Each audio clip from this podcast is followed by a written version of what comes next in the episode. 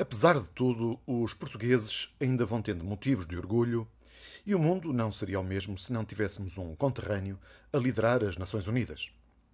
António Guterres é um secretário-geral da ONU excepcional e representa tudo aquilo que prestigia Portugal no mundo. Pelo menos é esta a opinião do Presidente da República, um septuagenário que se notabilizou por dar frequentes entrevistas seminu para a televisão enquanto seca a água das nádegas depois de mergulhos no mar. Depois da sua assolapada paixão nacional pela educação, Guterres dedicou-se às melhores causas internacionais próprias das Miss Mundo Urbano-Beatas. O feminismo, antirracismo ou as alterações climáticas, que, nas palavras do nosso ex-primeiro-ministro, era a mais importante e imediata ameaça à vida humana. Isto até aparecer a Covid-19.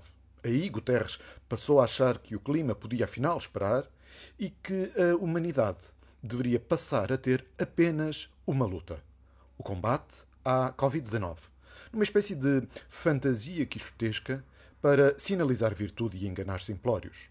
Chegou até a recrutar 110 mil influencers para espalhar nas redes sociais aquilo que considerava ser a sua verdade certa e conveniente sobre o vírus e a doença.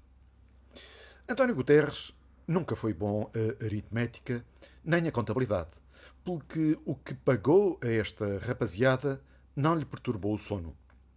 Assim como continua a dormir descansado, acumulando a pensão vitalícia superior a 4 mil euros mensais paga pelos contribuintes portugueses, ao seu salário anual de 200 mil euros de alto dirigente da ONU Organização que, por sinal, sofre de seríssimas dificuldades financeiras.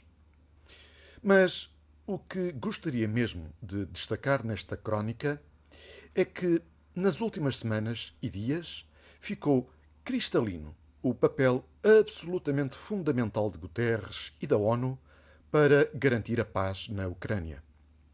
Como se viu, nenhum líder político mundial deu algum passo ou fez alguma diligência sem consultar previamente Guterres.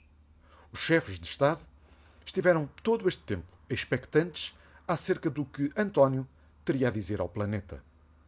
E Guterres não desiludiu. Declarou-se profundamente preocupado com os acontecimentos.